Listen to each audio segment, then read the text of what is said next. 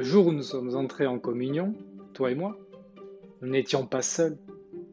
Toute ma famille, laquelle a aussi été touchée par ta grâce, était réunie pour le grand événement du baptême sous la neige immaculée. C'était le début de notre chemin de croix. Au fil du temps, c'est pourtant avec beaucoup de tendresse que tu m'as fait découvrir tout un panel de sons et de rythmes. Tu m'as d'abord accompagné au balbutiement de la parole.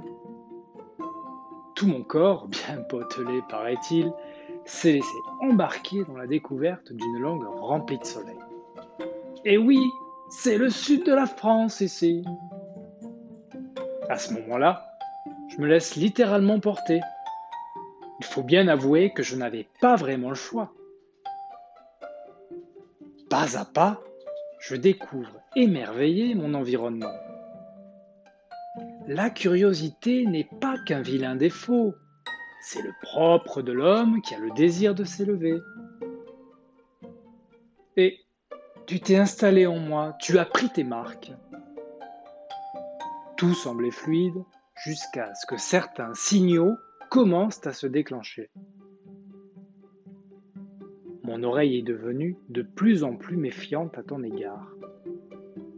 Et même si je n'avais pas encore mesuré le danger que tu pouvais représenter, j'avais un pressentiment.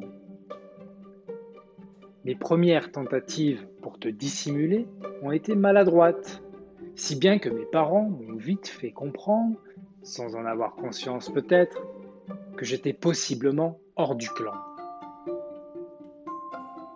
Alors, je passais du temps dans ma chambre à écouter des morceaux de musique venus d'ailleurs, totalement étrangers à ma tribu. Presque envoûté par ces chansons américaines des années 60, je m'aventurais régulièrement à faire quelques pas de danse pour m'exprimer sans avoir à t'entendre. Te souviens-tu de cet après-midi du 1er janvier 96 pendant lequel la salle à manger des parents s'était transformée en petit théâtre Je démarrais toujours l'accueil du public de la même manière, et bien entendu avec toi. Chaque nouvel an, l'événement se répétait. Nous étions un vrai duo où chacun avait sa place, derrière le micro et sous les projecteurs improvisés. 16h30 le public familial apparaît comme ankylosé après avoir englouti un copieux repas comme on les aime dans le sud-ouest. Certains semblent impatients de prendre l'air, tandis que d'autres paraissent tomber, tout doucement, dans les bras de Morphée. Toi aussi, tu remarques l'oncle Marcel qui lutte péniblement pour au moins garder son œil droit ouvert? Tu notes toutefois que presque tous ont la courtoisie d'applaudir le numéro de Glory avec ses oranges du marché, la lecture de cet extrait de Charles Perrault, mais aussi la supposée drôle d'imitation de Piaf, dans laquelle je prends un malin plaisir à rouler les airs et à te faire briller. Si bien qu'il me semble t'avoir surpris rougir un peu sous le feu des projecteurs. En définitive, j'avais trouvé un moyen de composer avec toi grâce au spectacle.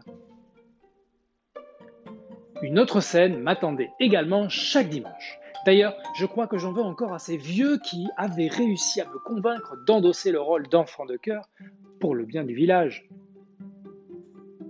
J'avais supposé que ce fut peut-être un bon moyen de m'éloigner de toi les lectures publiques du Nouveau Testament, auxquelles je donnais de la voix, étaient l'occasion de te dompter un peu plus encore. Alors, j'ai pris mon courage à deux mains et j'ai rempli la mission parfois avec angoisse. En effet, pendant la messe, j'aimais souvent m'égarer dans les tableaux étincelants et les vitraux éblouissants de l'église, en imaginant tout le travail passionnant des artistes. Simultanément, je devais être vigilant à ne pas trop laisser entrevoir ma déconcentration aux yeux de tous les fidèles, lesquels enchaînaient presque comme des militaires les positions assises et debout.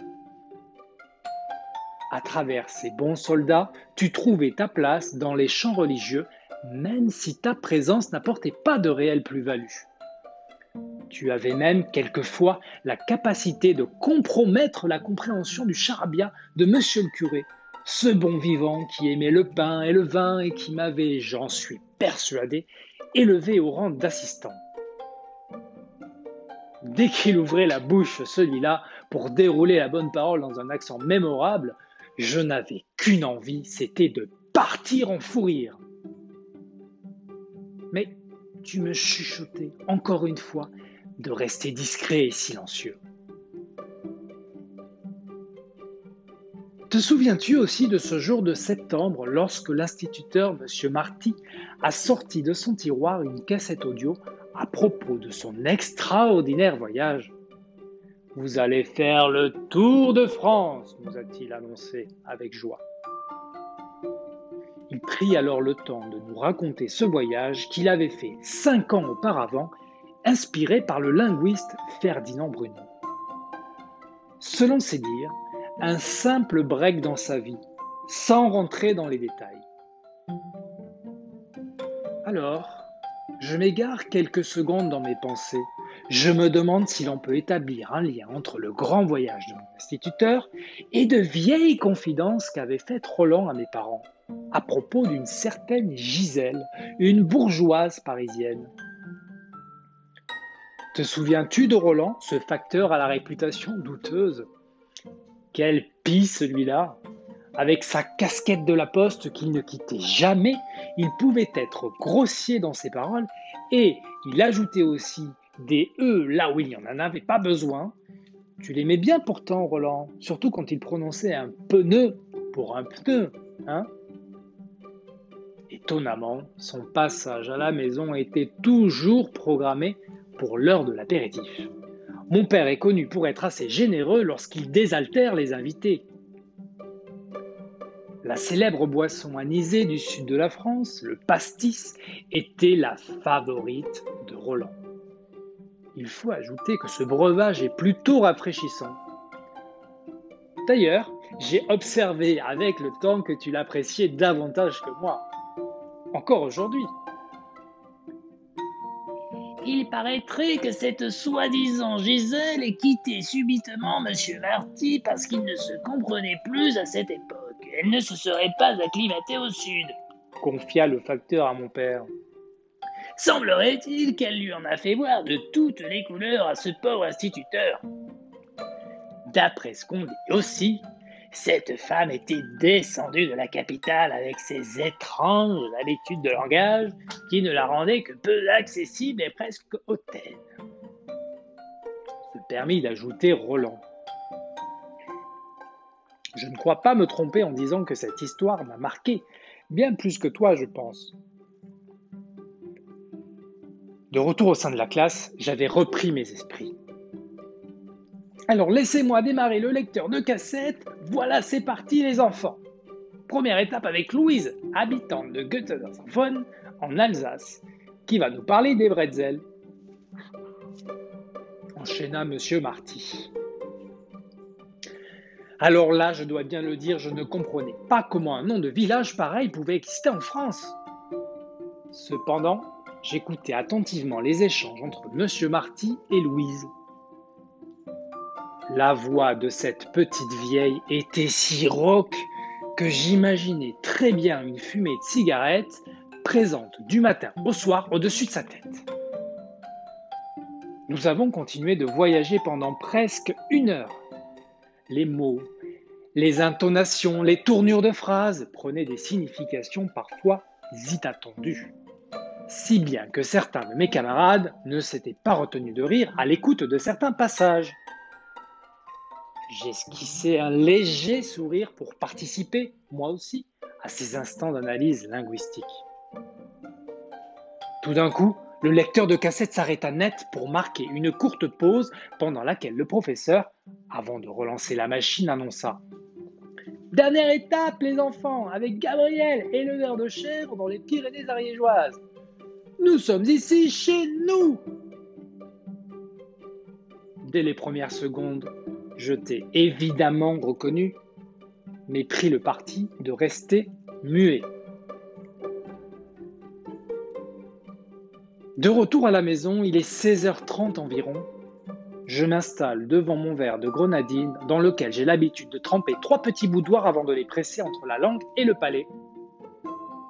Je repense alors à ce voyage à travers les régions françaises dont M. Marty nous a fait l'éloge. Je crois que ces fragments de rencontres dont il nous a parlé m'ont bouleversé et m'ont ramené à toi. Mais comme tu le sais, depuis quelques années, je ne t'aime pas trop. Quand j'ai emprunté à reculant, je dois l'avouer, le périlleux chemin que traversent la plupart des jeunes gens, j'entends par là l'adolescence, je t'ai souvent ignoré. Mais si tu es d'accord, je ne préfère pas revenir sur cette période trop conflictuelle entre nous. Je dirais simplement que nous étions déboussolés tous les deux. Pardonne-moi si je t'ai jeté la première pierre. Tu as des défauts, c'est vrai, mais j'en ai aussi. Et ils sont nombreux. En atteignant l'âge adulte, le temps de la rupture semblait inévitable. Mon plan se dessinait. J'engageais alors un projet d'éloignement incontournable et je dirais inconcevable aux yeux de ma mère et déroutant pour mon père. C'était comme un déchirement. Mais il fallait que je parte. Je croyais à ce moment-là que tu aurais compris et que tu ne me suivrais pas jusqu'à Paris. Combien de fois m'a-t-on fait remarquer, avec moquerie parfois et amusement souvent, que le mot pain ne se prononce pas pain ou que la rose ne se dit pas la rose? Tu as beau me répéter avec tendresse que dans mon pays toulousain c'est comme ça, qu'on a aussi pour coutume de demander une chocolatine et non un pain au chocolat à la vendeuse, mais malgré cela, je n'y arrive pas. C'est plus fort que moi, et à mon humble avis, tu n'y es pas pour rien. Avec beaucoup de recul, je pense que l'on sait tous les deux que notre relation a connu des hauts et des bas, j'ai à de nombreuses reprises voulu faire mon parcours sans toi. Aujourd'hui, tu fais entièrement partie de ma vie. Et chaque jour, je tente de te comprendre un peu mieux. Je te cache, je te montre, je t'exagère, je me moque de toi. Mais comme tu le sais, nous avons enfin fait la paix. C'est pourquoi je te promets aujourd'hui de ne jamais te quitter, toi, mon accent du Sud, à qui je n'ai pas rendu la vie facile. Mais, s'il te plaît, jure-moi en retour de rester dans l'ombre, au moins quand je le décide.